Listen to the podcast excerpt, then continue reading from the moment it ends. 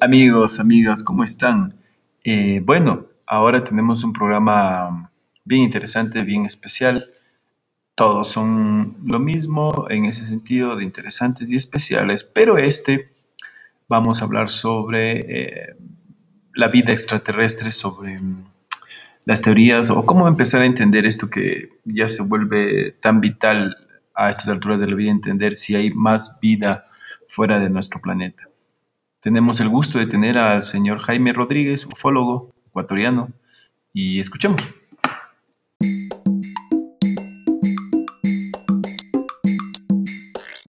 Jaime, ¿por dónde empezamos? Eh, eh, quisiéramos plantar un, contexto, pero, pero no sabemos por dónde. No se preocupe, buena, pero buena pregunta, ¿no?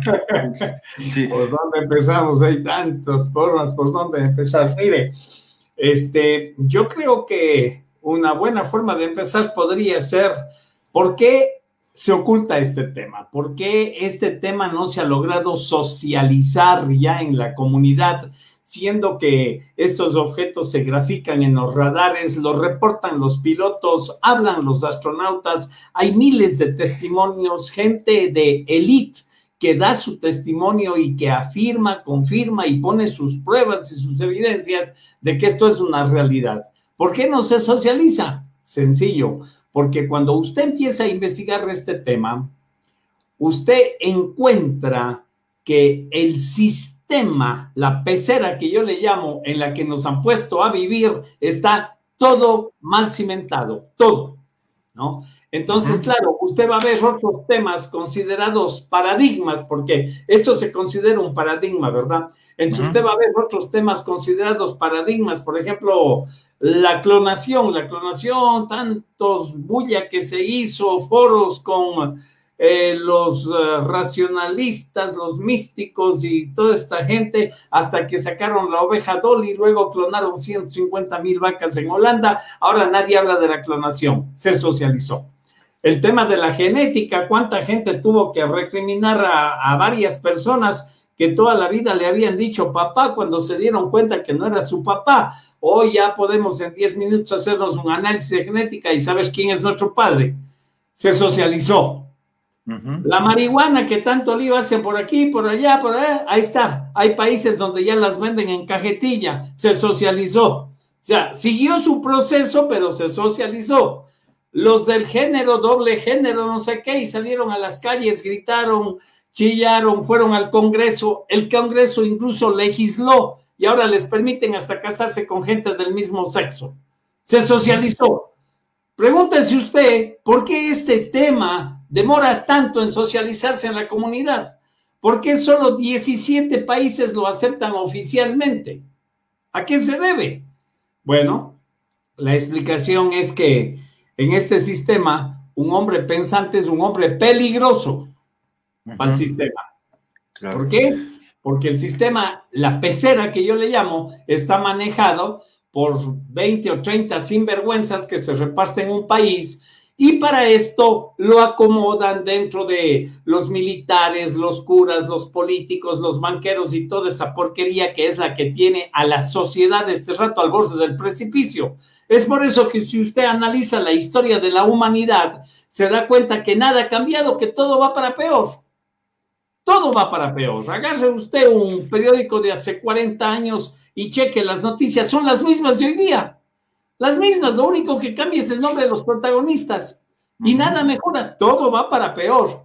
¿Por qué? Porque este es un sistema aberrante, compulsivo, unidireccional, eh, reduccionista. Entonces, mientras eso no cambie, pues nos seguirán llevando a lo que yo llamo el cono del silencio, ¿no? Entonces, ¿cuál es el mérito propio que puede tener la persona? Es saltar de la pecera lo puse ahí en algún libro que anda por ahí, entonces ahí están las fórmulas para saltar de esta pecera, ¿no? Bueno, esa es una opción para aquellas personas, como yo lo dije al comienzo, para aquellos espíritus inquietos. La otra opción es seguir ahí aletargados en el sistema, no hay problema, ¿no? Entonces, eh, el mundo no va a cambiar. El mundo no va a cambiar, eso se lo aseguro, se lo recontro aseguro. El que puede cambiarse es usted, yo. la persona que esté viendo. Este, el cambio es personal e intransferible. Si queremos arreglar nuestra vida, no el sistema, porque hay gente queriendo arreglar, esto no se arregla, esto no lo manejamos nosotros, tenemos que eh, hacernos un voto de, de humildad primero para reconocer nuestros límites y segundo, ser realistas y pisar firme y darnos cuenta que en nuestras manos no está el cambio del sistema, pero sí está el cambio de nuestra vida. Así es que si yo no vivo en paz es culpa mía nada más. No tengo a quién echarle la culpa. ¿Ok? Porque yo tengo todas las herramientas para vivir en paz. Pero el sistema se encarga de atormentarle a la gente, de hacer todo en contra del ser humano, ¿no? Y a eso ya le podemos agregar el monstruo este de la tecnología, que bueno, pues ahí... Que, ya, que ya lo vamos a conversar. Eh. Mi, querido Jaime, eh, qué interesante escucharle, ha dicho muchísimas cosas que, que, hay que irlas desengranando, analizando, ¿no? Yo, yo diría, e, es, eh, cuando, cuando usted hace esta reflexión de que hace 40, 40 años las noticias eran los mismos, las mismas, con otros protagonistas básicamente, pero ha venido dándose esto, ¿no? Ahí, ahí entra una teoría, ya no es una teoría, sino es un, es un hecho comprobado, que viene la existencia infinita, ¿no? Viene esta existencia infinita donde en el universo hubieron muchísimos planetas, o sea, está comprobado, solo mirar las distancias, estamos hablando de millones de años luz, cuando hablamos de los planetas, eh, eh, y hablamos de un montón de cosas que, que nos hacen entender, y, y, la prueba está en el planeta, ¿no? Tenemos la cultura sumeria, tenemos, y, que estamos hablando de 6.000 años atrás, tenemos otras culturas y tenemos otros ejemplos vívidos de, de, de culturas de 80.000 años. Entonces, es decir, ya hubo una existencia previa. Partiendo de eso, y, algo que usted dijo que es súper importante, todavía seguimos en este concepto ridículo, en esta visión reduccionista que es esta, esta, cuestión antropocéntrica, creer que somos el centro del universo. De, los, de los políticos, ¿no? Que basa, a ver, ¿en qué se basa esta porquería de la política? Únicamente en el ego y la codicia. Son los dos únicos motores que mueven a los políticos. Nada más. El ego y la codicia. Teniendo usted eso como base, no va a poder hacer nada bueno en pro del ser humano. ¿Ya? Ahora, si quiere ir un poco más atrás con las reflexiones y todo esto, pues eh, la mayoría de las personas eh, son, ya me salí de la pecera, son víctimas de una herencia cultural. Porque mm. eso tiene que ver hasta el punto geográfico donde usted ha nacido. ¿Ya? Usted que habla de las culturas sumeria y todo eso, mire, eh, uno de los primeros choques que usted tiene cuando ya empieza a analizar este tema a profundidad es cuando investiga la historia mismo de la humanidad, la historia. Ese es básico. Eh, pero no, pero no eh, lo que dice el Wikipedia ni estas tonteras que se inventaron ahora. No, no, no, no. Trabajos hechos seriamente, como el Instituto Galak, ¿verdad? Con 200 antropólogos y entonces donde se delimitan que hay 1732 razas originarias en este planeta. Mientras como nosotros fuimos víctimas de la invasión de estos europeos que llegaron aquí a matar, a robar, a violar y hacer todas esas idioteces, y nos trajeron un libro que nos habla de la historia de un pueblo y nos hicieron creer que ese es el origen de la humanidad. Cuando usted le da ese libro de historia, que es el Pentateuco hebreo, usted le da ese libro de historia a un teólogo de centro y le dice que le ubique en el tiempo y el espacio ese libro, nadie le va a dar más de 7000 años de antigüedad. 6500 como que bestia, 7000. ¿Y qué hacemos con los chinos que tienen 80000? Y los egipcios otro tanto, los hindúes 150 mil y por ahí vamos. Los mayas nomás 13 mil, aquí los es decir, algo pasó aquí, claro, la herencia cultural. Entonces nacimos y crecimos con eso y ya hicimos ciencia cierta, hicimos una verdad con esas teorías que nos, nos trajeron aquí los invasores. ¿Usted quiere saber la historia de América Latina? Lea Las Venas Abiertas de América Latina de Eduardo Galeano. Esa es la historia. Punto. Pero entonces, claro, como esto le pega al sistema, es ácido sulfúrico. Lo que menos le interesa al sistema es que usted piense. Eso es ácido sulfúrico para el sistema. Por eso le, ay, escribí un libro que se llama Hombre Pensante, Hombre Peligroso. Y ese es el asunto. Entonces, este sistema aberrante y compulsivo está diseñado para que usted no piense, no para que usted piense. Yo le digo esto porque yo he vivido historias, pues.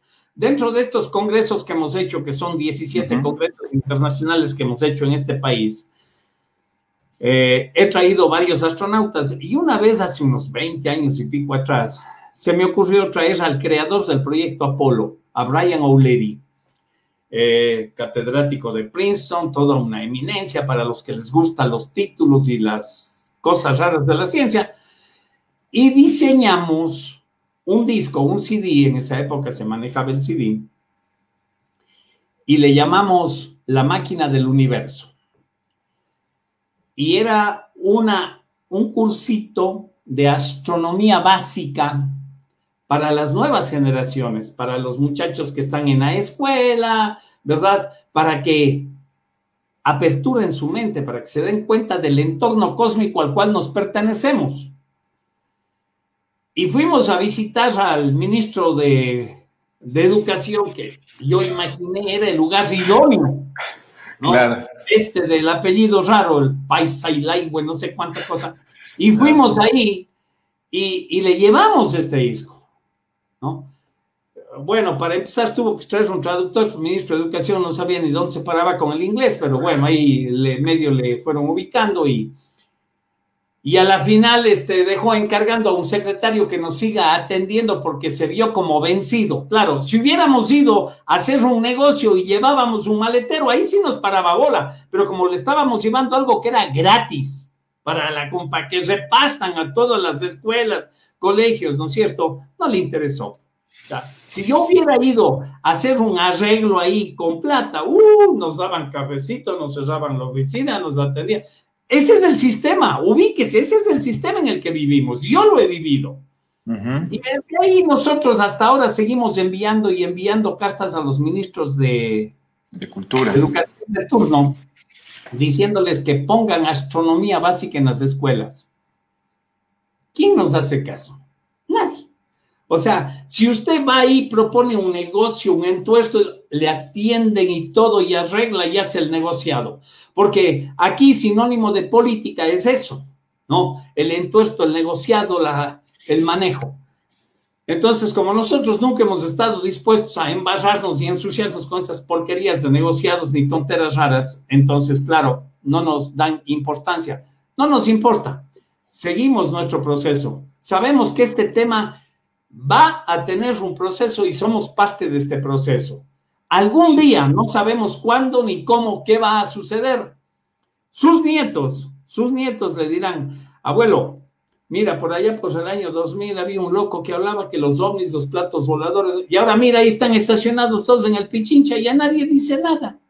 Esa es la evolución de los procesos, así se ha dado. Revise la historia de la humanidad. Esto va a pasar así. No sé cuánto tiempo lo van a frenar y lo van a detener, no sé cuánto tiempo. ¿Ok? Pero algún día ya esto quedará socializado y la gente cuando menos entenderá de que existe una tecnología nada convencional, que no es de la aeronáutica convencional, que visita nuestros cielos. Hasta ahí nomás lleguemos para no hablar ya de la vida extraterrestre ni de los tripulantes, nada de Una tecnología que nadie la maneja ni sabe cómo se desplaza que no está diseñada para el ser humano, porque el ser humano anatómicamente no resistiría esas velocidades y esos desplazamientos. Entonces, claro, las nuevas generaciones van adquiriendo, adquiriendo información, información, y lo que me temo es que este sistema los está metiendo en el cono del silencio. Mire, mi abuela, hace más de 60 años, me decía, hace más de 60 años me decía, estamos viviendo tiempos difíciles, ya solo falta que nos vendan el agua en botellas. O sea, hace 60 años era inconcebible por las personas de que a alguien se le ocurra meter agua en una botella y venderla. ¿Ya? Entonces, le pongo esto como un ejemplo Sí, sí, sí, sí, sí. para darle a entender cómo las generaciones nuevas van asumiendo una realidad como que si eso fuera normal. Eso no es normal. Eso no es normal. Y como el sistema está diseñado para no respetar, ¿no es cierto?, eh, el uso y las preferencias de las personas, entonces ahí es cuando viene el choque, este choque, cuando uno trae un conocimiento superior eh, que siempre viene del cosmos, ¿verdad? Entonces eso ha sido sulfúrico. No, no, no, no, no, eso no pasa, eso no pasa. Usted vaya ahí en el sistema y pida auspicio para un partido de fútbol y va a ver que le dan camisetas, trofeos, ¿ah? vaya, pida auspicio. Una reunión con las cumbiamberas del CAN y no sé qué cosa, le dan cerveza y viene el este y le acomodan. Vaya, pida pues auspicio para dar una conferencia en los ovnis a ver cómo le va. Claro, claro. Eh, eh, eso eh, es, interesantísimo, Jaime.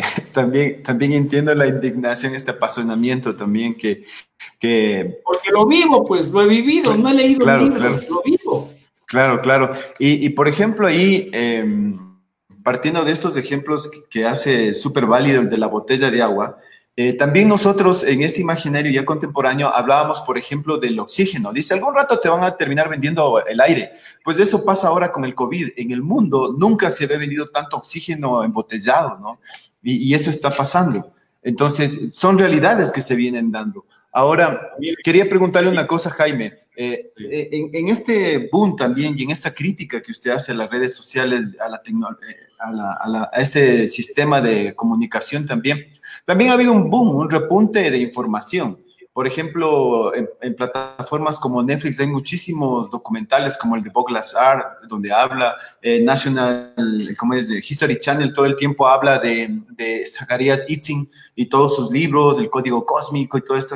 ¿Por qué hay un boom ahora también? Se libera información desde el Pentágono. ¿Por qué ahora es tan común? Y, y con esto termino en esta pregunta para que usted nos explique. ¿Por qué ahora, por ejemplo, Estados Unidos tiene una, una, sección de la Armada que es espacial, ¿no? Y también se ve que Japón está desarrollando sistemas de protección espacial. O sea, hay una visión también ahí. ¿Qué, qué está pasando ahí? ¿Cómo explicamos esto?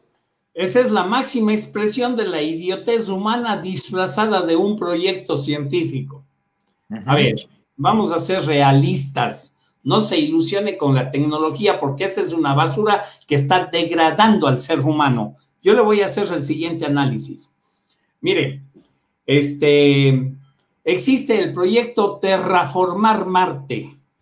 Entonces van a ir a sembrar papas en Marte. Yo vi en Huancayo, allá en Perú, ya están haciendo en estos biolaboratorios eh, las semillas para las papas que van a sembrar en Marte. Escuche esto.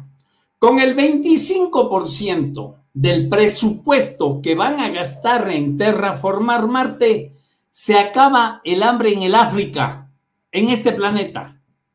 Dígame, ¿qué es prioritario? Dígame. África, acabar el hambre Por favor. planeta. O sea, ¿no le irrita a usted estas idioteces que hacen los que supuestamente manejan esto? Le voy a dar el último dato de la ONU, mencionado el día de ayer en estas reuniones, no por, uh, por Guterres ni nada por Peña, que es el presidente de las juventudes de la ONU y que da datos estadísticos horrorosos, claro, para el que le interesa pensar. Otros estarán pensando en el resultado entre el MLE y el Barcelona. Esa es otra categoría de pensamiento, ¿no? Pero a los que les interesa de verdad pensar estos temas, ¿no?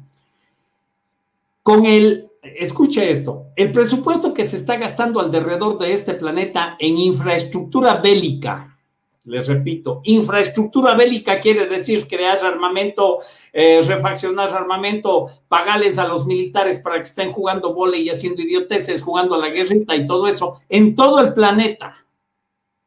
Con el presupuesto que se gasta en un mes, 30 días, en un mes, es el mismo presupuesto que serviría para alimentar a toda la humanidad 10 años. A ver, ¿no le mueve algo, aunque sea una neurona, estos datos? Claro, claro, es, es, Ese es, el tema. Asombroso. O sea, la gente se queja que esto. Aquí está el problema. Son unos idiotas, unos ridículos los que manejan eso. ¿Por qué no organizamos? Entonces, claro, viene un ser extraterrestre, visita la embajada de Ecuador en Lima. Le estoy hablando de un caso aquí, ecuatoriano. oficial, un caso oficial, aceptado por el Ministerio de la Defensa en el 2007, en una reunión en el COSENA. Siete años nos tomó la investigación de ese caso. Hasta escribimos un libro. No quiero promocionar ese libro ni me interesa porque ni lo tengo en existencia, pero le voy a mostrar una foto solamente para que vean. Encantado, encantado. De lo que Hollywood nos quiere hacer creer que estos son seres monstruosos que vienen aquí a hacerse. Este es el ser, comandante Banju, ¿ya? ¿Qué de monstruoso tiene este tipo? Y habla con los diplomáticos y todo esto, ¿verdad? Y viene y les dice todas las correcciones que se tiene que hacer, ¿verdad? Para que esto sea pues más civilizado, más humano, etcétera. Y este ser entonces habla claramente y esa información la cogen, la tapan y la esconden, porque no hay conciencia para revertir la conducta de un pueblo. Entonces, claro, este dice, señores, paren con la paranoia bélica. ¿Por qué gastan tanto dinero en esto? ¿Ya? Entonces, claro, usted si es político, dice, bueno, la milicia ya no tiene para qué existir, vamos a arreglar, como lo hizo Costa Rica, ¿por qué no siguen el ejemplo de Costa Rica? Como lo han hecho otros países, la milicia se lleva el 50%, ¿para qué? ¿Qué hacen? Dígame algo bueno que le ha puesto a su vida la milicia en todo el tiempo de existencia de su vida. Nada, absolutamente nada. Al contrario, han dado mal ejemplo y han hecho cosas bochornosas, horribles, que yo en mi trabajo de investigación eh, he estado por la montaña, por allá y todo eso, y me doy cuenta de cosas horrorosas. Entonces, ¿qué hacemos?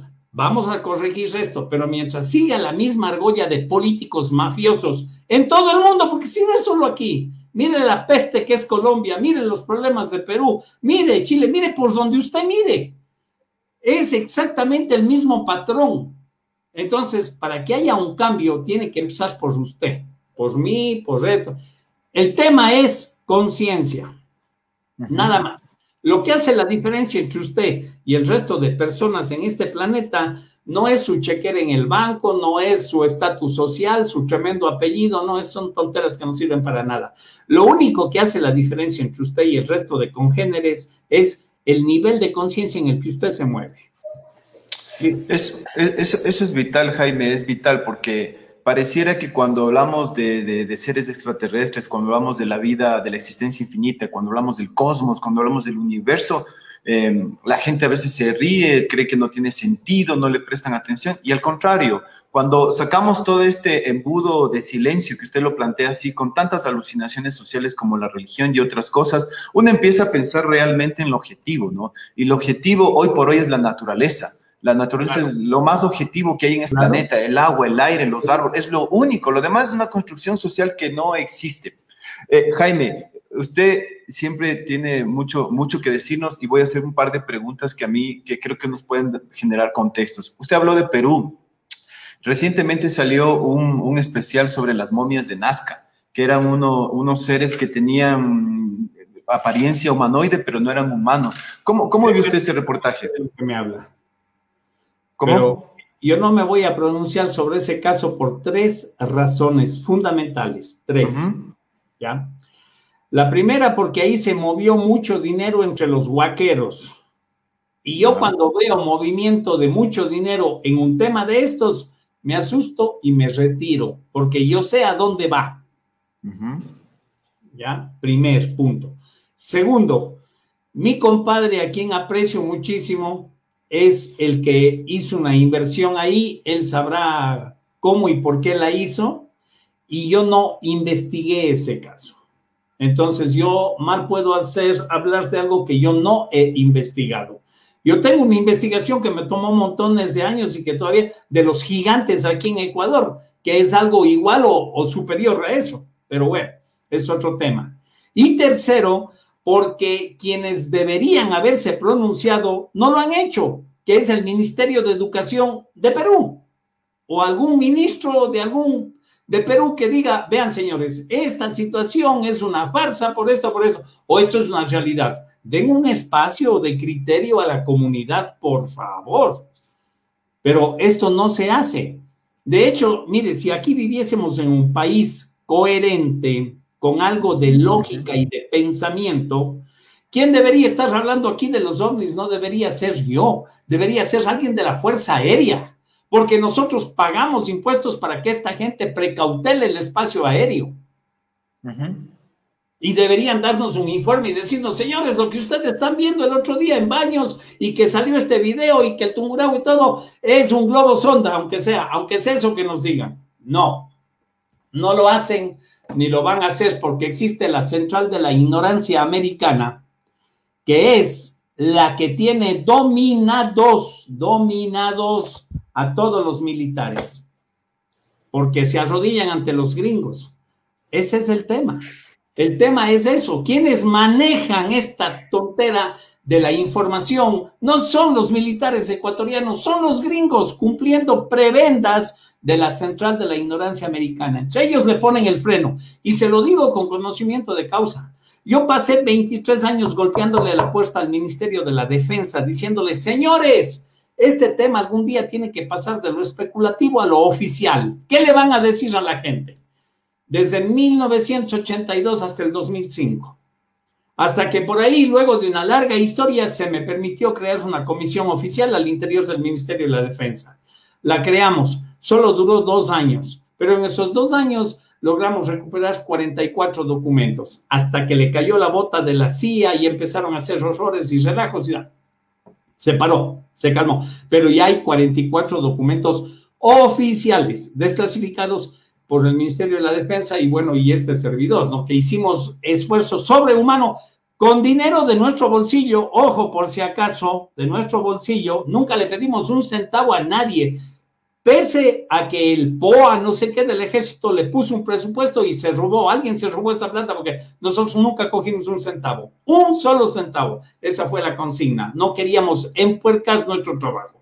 Nosotros sabemos perfectamente cómo se manejan estas cosas, estas situaciones y cuando hay dinero, hay militares que alucinan por el dinero. Nosotros nos retiramos de esa situación y mantuvimos una independencia. Entonces, claro, Aquí el tema es que cuando hay la oportunidad de saber oficialmente algo, asusta. ¿A quién le asusta? Los militares no tienen ninguna esperanza en la vida, solamente viven la vida pensando en el ascenso. Nada más, ¿cuándo me ascenderán? ¿Y qué haré para el ascenso? Entonces se aprovechan de eso estos del norte y vienen y le dicen, mira, te vamos a llevar a West Point, te vamos a dar todo el curso de entrenamiento para ascenso, todo pagado, y lo llevan. Y si tienes familia, vamos con tu familia. Le dan una vueltita por la Escuela de las Américas, los traen para acá, y ya quedan hipotecados de por vida a los gringos. Esa ha sido la estrategia siempre. Nada nuevo, no estoy diciendo nada nuevo. Y entonces, claro, tienen que hacer lo que los gringos le digan, bajo prebendas, les dan prebendas. O sea, claro. por el dinero, les dan préstamos no reembolsables, le construyen la cancha de vole, le hacen no sé qué del fútbol, idioteces de esas, y con eso los tienen entretenidos. Así de mínimo es el pensamiento. Entonces, claro, eh, los militares que deberían dar un servicio diferente al pueblo y sobre todo de honestidad, no lo hacen. Tienen un cliché de ahí que se llama seguridad nacional y ahí meten todo en el baúl, seguridad nacional, ¿no es cierto? Entonces, Ahí hay un departamento mal llamado de inteligencia militar, dos términos entre sí contradictorios, pero así se llaman, inteligencia militar. ¿En qué se pasan eso? Viendo ahí, espiando que la esposa del coronel no le vaya a poner los cachos con el no sé cuánto. ¡Idioteces! Esta es la realidad que vivimos, que a mí me ha tocado ver, observar, presenciar.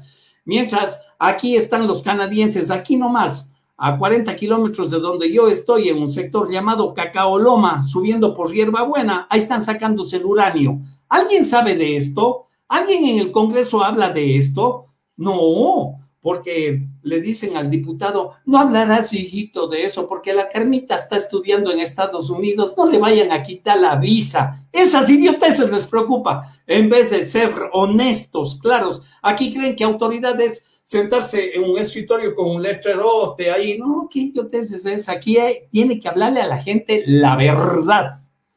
Y entonces el dilema que se lo voy a preguntar a usted y que se lo pongo sobre la mesa ahora es, ¿quién nos va a decir la verdad? ¿Quién? Dígame, frente a este tema, por ejemplo, ¿quién? No, nadie, nadie. Y, tiene 232 juicios por mentir. El país más mentiroso del mundo. ¿Quién nos va a decir la verdad? Pregúntese usted, hágase esa pregunta, porque ese es el dilema que ahora mismo tiene la humanidad.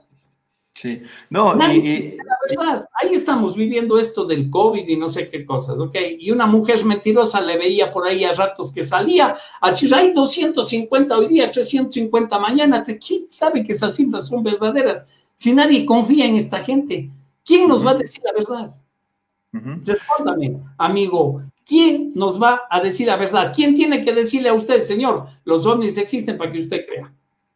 No, lo que pasa es que uno mismo tiene que encontrar e investigar, porque las verdades, primero, verdades, verdades absolutas tampoco hay. Entonces, desde esa perspectiva es importante investigar. Mi querido Jaime, no nos va a alcanzar el tiempo, así que voy a seguirle preguntando algunas cositas. Desde su experticia, desde su experiencia, eh, ¿Qué podemos decir de estos seres que visitan, que ya estaban hace mucho tiempo, que van y vienen, de estos imaginarios que a veces se construyen, como usted bien lo dice, desde las películas, desde Hollywood, desde las redes sociales, de lo que ya? ¿Qué, qué sí podemos creer? O sea, a ver, eh, nuestro planeta yo creería que es un lugar de tránsito donde vienen del vasto universo, habrá civilizaciones que nos quieren visitar, habrá estos seres, como usted los plantea, que vienen incluso con buenas intenciones, habrá seres que vienen con malas intenciones. Y le doy un dato, hay, cuando hablábamos de lo genético, hay, hay, estudios que plantean la cosecha genética, es decir, vienen seres de, otros mundos y hacen cosecha genética tanto en personas como en animales. Cuéntenos un poquito sobre eso, cómo, cómo entender esa parte. Más es medio difícil comprimir la información porque usted ha hecho cuatro preguntas en una y esa yo la desarrollo en seis meses. En seis meses en unos estudios. Mire, el fenómeno ovni es como un edificio de 15 pisos. En cada piso hay un nivel de información diferente. Y es una información progresiva, ¿comprende? O sea, llegar a esta, usted necesita ponerle piso a la de abajo y así sucesivamente. En su usted me está haciendo preguntas que están en el séptimo, octavo piso y no hemos hablado de los primeros pisos. Ese es el problema. En la planta baja recién está el avistamiento de los ovnis, ¿ya? Pero voy a tratar de comprimir, ojalá pueda hacerlo en pocos minutos, voy a tratar de comprimir esta información. Gracias. Que esto tiene miles de detalles, ¿no? El cosmos funciona como una escuelita colegio y universidad. Imagínese usted un edificio gigante, un campus, en donde está, ahí mismo está el colegio, perdón, la escuela, el colegio, ¿verdad? Entonces, ¿qué tiene la escuela? La escuela tiene aulas, primer grado, segundo grado, tercer grado y así sucesivamente, ¿verdad? ¿Qué es lo que establece la diferencia entre los niños de segundo grado y los de quinto grado? El conocimiento. ¿Ya? Un niño de segundo grado no, no sabe lo que es la raíz cuadrada de 16, tiene que aprender los números, las operaciones fundamentales, hasta llegar a quinto grado y ahí sabrá qué y para qué usa la raíz cuadrada de 16. Hasta ahí estamos claros. Clarísimos, clarísimos. Primer cambio. En el cosmos, el conocimiento no funciona. Lo que funciona es la conciencia, el nivel de conciencia. Entonces vamos a decir que estos aulas, primer grado, segundo grado, tercer grado, cuarto grado, tiene que ver directamente con la conciencia de los que habitan en cada aula. Entonces, lógicamente, los de tercer grado son seres más conscientes que los de primer grado pero los de primer grado están siguiendo un proceso para llegar a segundo grado, luego a tercer grado y así sucesivamente. Entonces, el propósito último de cada habitante, de cada persona, las aulas son los planetas, ¿ya? Entonces, el propósito último de cada persona dentro de ese planeta o de esa aula es elevar su nivel de conciencia. Entonces, pero esto es por méritos propios, no es como los militares por años de servicio. No, esto es por méritos propios. Entonces, nosotros ya se imagina que estamos en un nivel muy primario. Si la gente se mata, literalmente se mata por un partido de fútbol. Entonces, este es el primer paso que debemos dar nosotros. Entender, no creer. Las creencias están diseñadas para otras cosas, pero entender el propósito de nuestra existencia en este planeta. Y eso es lo primero que me llevó a mí a descubrir y es por eso que le decidí dedicarle mi vida a este tema. Usted quería saber cuántos años estoy desde 1979 en el tema, son 41 años que estoy cumpliendo ahora en este tema. Ya se puede imaginar la cantidad de experiencias que he vivido, ¿no? Que a veces ya me da hasta pereza contarlas. Mire, entonces, este, el momento que usted se da cuenta cuál es el propósito de su existencia, usted dice, conciencia, claro, pero entonces, ¿cómo tengo que elevar el nivel de conciencia? Para eso estoy aquí, tengo que aplicarme, ¿verdad? Cuando usted ya es una persona consciente. Entonces ahí tenemos que entender que somos energía consciente de vida viviendo una experiencia física en este planeta, dentro de este cuerpo, de este envase. Tal cual. somos una trilogía. Si quiere, le pongo una computadora de ejemplo a la gente que tanto le gustan las computadoras. Mire, esto que usted está viendo aquí es el CPU. Es la carcasa, el CPU. Aquí, la mente es el disco duro. Y el software, ese es usted. El software. Usted está viendo el cuerpo de Jaime Rodríguez, usted no está viendo a Jaime Rodríguez a esa energía consciente de vida que mora dentro de mí. Usted no la está viendo, pero hoy en día ya la podemos fotografiar y videograbar a esa energía. Cuando está en el cuerpo a través de un huevo áurico, que sería con la cámara Kirlian, o 12 minutos aprox, cuando ya este cuerpo deja de trabajar y sale esta energía, transmigra. Eso, en resumen, no sé si lo hice bien, pero tiene millón de detalles, ya se imaginará. Sí, sí, sí. Entonces, ese es el real propósito de nuestra existencia en este planeta, evolucionar conscientemente. Ahora, un tip más. ¿Qué es lo que nos ayuda a evolucionar? Por ejemplo, a elevar nuestro nivel de conciencia. Hay muchas cosas que cada persona la va descubriendo en su momento. Y le voy a hablar de una que es muy marketeada una, que es el amor, ¿ya? Que la gente cree que amor es chocolates, rosas, apegos, moteles llenos el 14 de febrero. Eso no es amor, eso tiene otro nombre. Para sintetizarle, amor es servicio al prójimo desinteresadamente, a cambio de nada y en silencio. Eso es amor. Ahora, desmenucen ustedes esas palabras y vean cuán lejos han estado del concepto. Porque el sistema se encarga de, meternos y de distorsionar los, conceptos. Entonces nos hacen entender, amor, cualquier payasada es diferente al verdadero amor.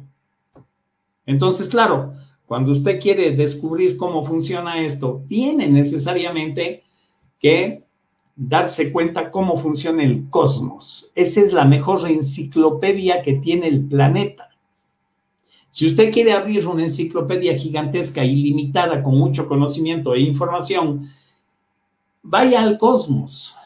En el cosmos está absolutamente todo. Cualquier libro que usted lea y que le alucine y que diga, qué bestia, qué inspirado este tipo, qué perfecto este libro. Bueno, cheque la biografía, y mire en quién se ha inspirado. Y váyale haciendo el seguimiento, así como se hace al, árbol genealógico para descubrir su apellido. Váyale haciendo el seguimiento y algún momento usted va a llegar a algún gurú, maestro, avatar, alguien que puso ahí la semilla para esa información. ¿Y de dónde viene esa información? Toda, toda la que consumimos en este planeta viene del cosmos. Que, que la trajeron estos seres en determinados momentos del tiempo. Están registrados en todos los libros de historia. Llámelos como quiera, ángeles, arcángeles, querubín, llámelo como usted quiera, ¿ya?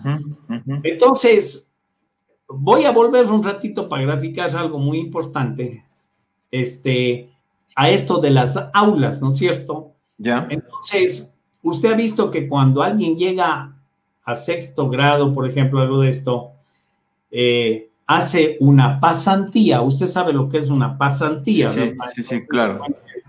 Bueno, han venido y han pasado por este planeta muchos pasantes, ¿ya?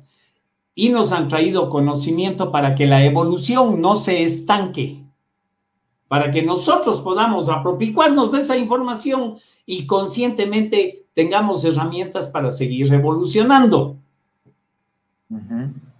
Le puedo hablar del más marqueteado que vino aquí hace 2020 años y que nos trajo un solo mensaje. Vino a hacer una pasantía aquí y ya vio cómo le fue, ¿no? Claro, claro. El último cristiano murió en la cruz. de la fe, que arrepiéntete, que ya viene, que ya mismo, que está por aquí por la esquina y todo. Ojalá tome sus precauciones porque ahora le matan más rápido. Claro, claro, no. Sí, sí, eh, Nietzsche lo decía, el último cristiano murió en la cruz, ¿no? Justamente, y, a la final nadie puede, desde esa construcción social, de esa alucinación egoísta y mercantilista, no, no, no se va a lograr eh, que estemos bien. mi querido Jaime, eh, una última, ¿cómo entender, le pregunto, si es bien loca esta pregunta, ¿está relacionado lo que pasa en el mundo ahora el COVID y cosas con los extraterrestres. Hay estos, estos, estas teorías, ¿no? Que dicen que vinieron y nos dejaron el virus para arreglarnos un poco, para que no nos pase nada. ¿Qué piensa usted de eso? Bueno, habrá gente que crea eso, pues, pues si hay gente que cree en otras cosas, pero peor en eso. Vea, este virus es producto de la estupidez humana, nada más. Aquí quedan reflejado las palabras de Einstein, ¿no? Existen solo dos cosas en el planeta que son infinitas. Una, el cosmos y otra, la estupidez humana. Mire, si usted quiere analizar, yo no me voy a meter en esto porque hay, aquí hay un trasfondo geopolítico y algún día se sabrá. Mire, si usted quiere analizar esto, tiene que partir por el principio. Aquí sí, por el principio. ¿Cuál es el principio de todo esto? Este virus no se transmite por zoonosis. Por lo tanto, es artificial, es creado en laboratorio. Ahora pregúntese quién lo creó y por qué. Revise la historia y cheque quién es el país que más laboratorios de armas biológicas tiene. Revise la historia de la humanidad en las guerras donde han tirado tanta porquería de armas biológicas. Cheque, revise.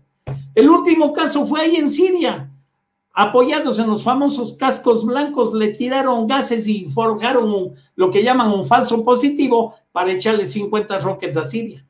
O sea, si usted analiza y sigue la trayectoria de esta estupidez humana, se va a dar cuenta que esto no tiene sentido como no tiene ni principio ni fin. Y ahí estamos. Entonces, claro, eh, esto cuando menos ha dejado al descubierto ¿no es cierto?, la suciedad de los políticos y la falta de prioridades hacia el ser humano. Mire, yo vivo ahora, ahora estoy haciendo base aquí en Cuenca, ¿no? Estuve 38 años haciendo base en Guayaquil. Mire, aquí se construyó una obra que ha puesto a sufrir a más de 1.200 cuencanos, les arruinó el negocio. Y una cosa que recién hay un gusano por ahí de fierro que anda dándose las vueltas que le llaman tranvía. Con el dinero que le metieron a esa tontera, usted hubiera hecho cuatro hospitales con 400 camas UCI, pero bien hechas para el cuidado de la salud de, los cuencanos. Y no destruía negocios, no destruía nada. Entonces, prioridades, amigo, prioridades. Vamos a ver si esta gente que maneja la política en este país y en todos los países, diría yo, ha entendido algo. Yo me temo que no entendieron nada, pero vamos a ver si entendieron algo. Y eso se verá reflejado cuando se armen los presupuestos para el próximo año. Si entendieron algo en el presupuesto del próximo año, debe ser el número uno, prioridad número uno, la salud. Y cuando le hablo de salud, no le digo pues solo hacer el edificio y poner las camillas ahí. No, no, no. Le hablo del agua potable, del alcantarillado, de la recolección de basura, de los buenos De eso le hablo. De salud. sí, Entonces, aquí todo está mal, amigo. Todo está mal. ¿Por qué? Porque, ya le digo, las bases que mueven a los que manejan lo que se llama política es el ego y la codicia. Nada más. Porque si usted quiere hacer una obra buena, usted no necesita ser político. Oiga, yo conozco cuánta gente que de corazón lo hace. Yo conozco. Y ahí están. Conozco gente que coño le avanza con las justas para llegar a fin de mes. Y ahí están con charoles entregando sándwiches a los indigentes en la calle, o sea, tratando de regalarles una frazada, una cobija. Si usted no necesita ser político si quiere hacer obras buenas. Cuando terminen sus días en este planeta, no le van a preguntar de qué partido político era, ni nada. No, nada, nada. Y ahí va a ser usted solita. Entonces ahí vamos a ver ese nivel de conciencia cómo está. O se tiró el año, pasó aquí la vida dedicado a la Dolce Farlenga o lo aprovechó. Entonces la alternativa es suya, ¿no? Pero para esto hay que entender, no creer que somos parte de un entorno cósmico, estamos viviendo un proceso, hay una agenda en el cosmos para cada uno de nosotros.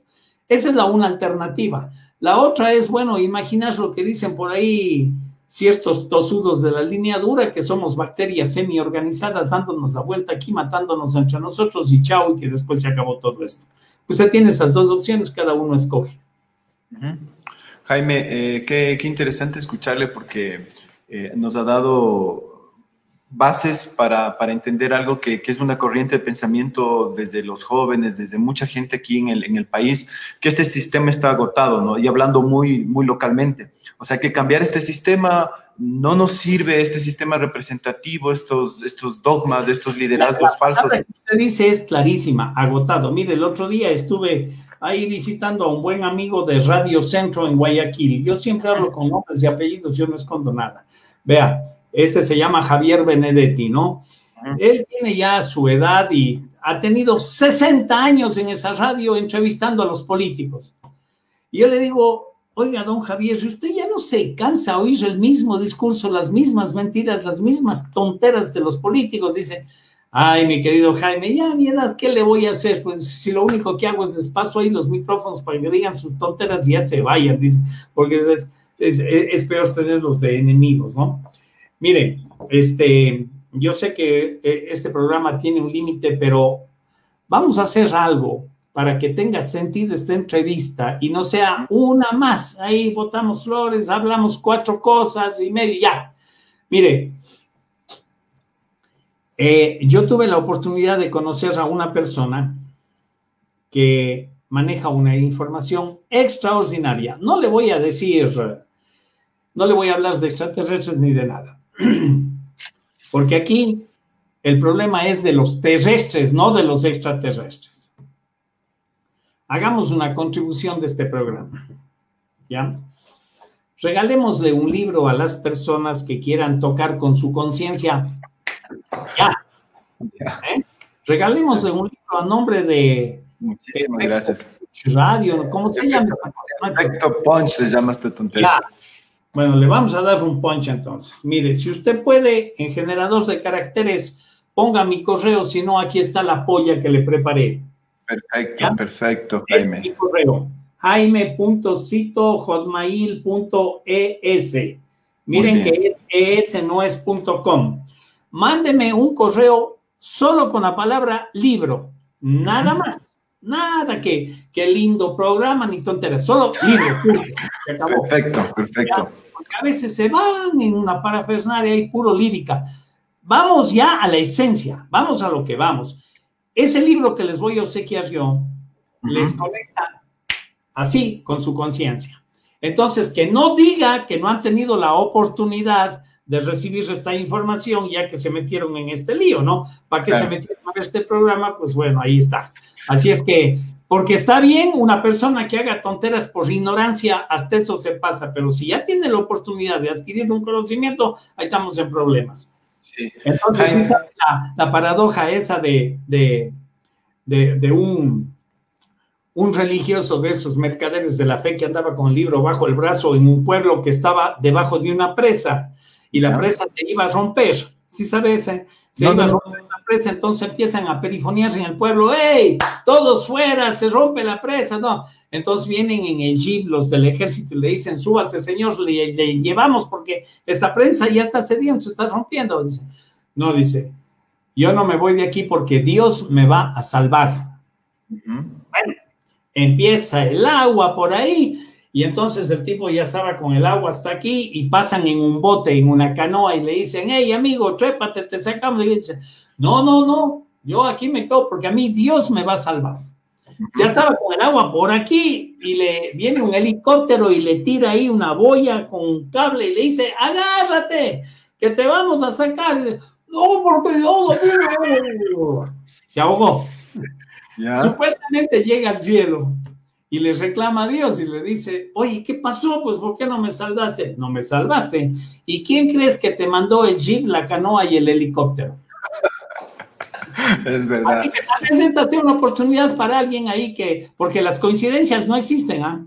No, no, no, por supuesto que no, por supuesto que no. Y, justamente Jaime y yo agradeciéndole muchísimo por su tiempo y comprometiéndole para, para nuestros otros espacios. Tenemos un espacio que se llama Apocalipsis Now, donde hay debates y en torno a otras cosas. Con no, no, yo ya no debato. A mí invíteme para conversar lo que quiera, pero yo de debatir ya no, porque eso es para el ego. Ahí no gana nadie. Ahí es el ego, nada más que dice, yo sé, tú no sabes. No, ya eso ya pasó pasé ya por ese proceso también donde que eh, eh, me desbarataba dando argumentos, pero no, no sirve de mucho. Entonces, no voy a... con nadie, yo vivo en paz. A mí no me llamen para debatir, llámeme para conversar, para tener esas conversaciones y para que escuche todas estas tonteras que yo hablo. No, no, por, supuesto que no son tonteras. Entonces, Jaime, le comprometo a la segunda parte. Vamos a chequear su agenda y hacemos la parte 2, ¿le parece? Usted tiene una ventaja y es el horario. Sí, Esa sí, sí, tiene usted. Sí, justamente eso. eso nos... Me ha llamado en este horario es el Carlos Vera. Usted tiene, usted tiene esa ventaja.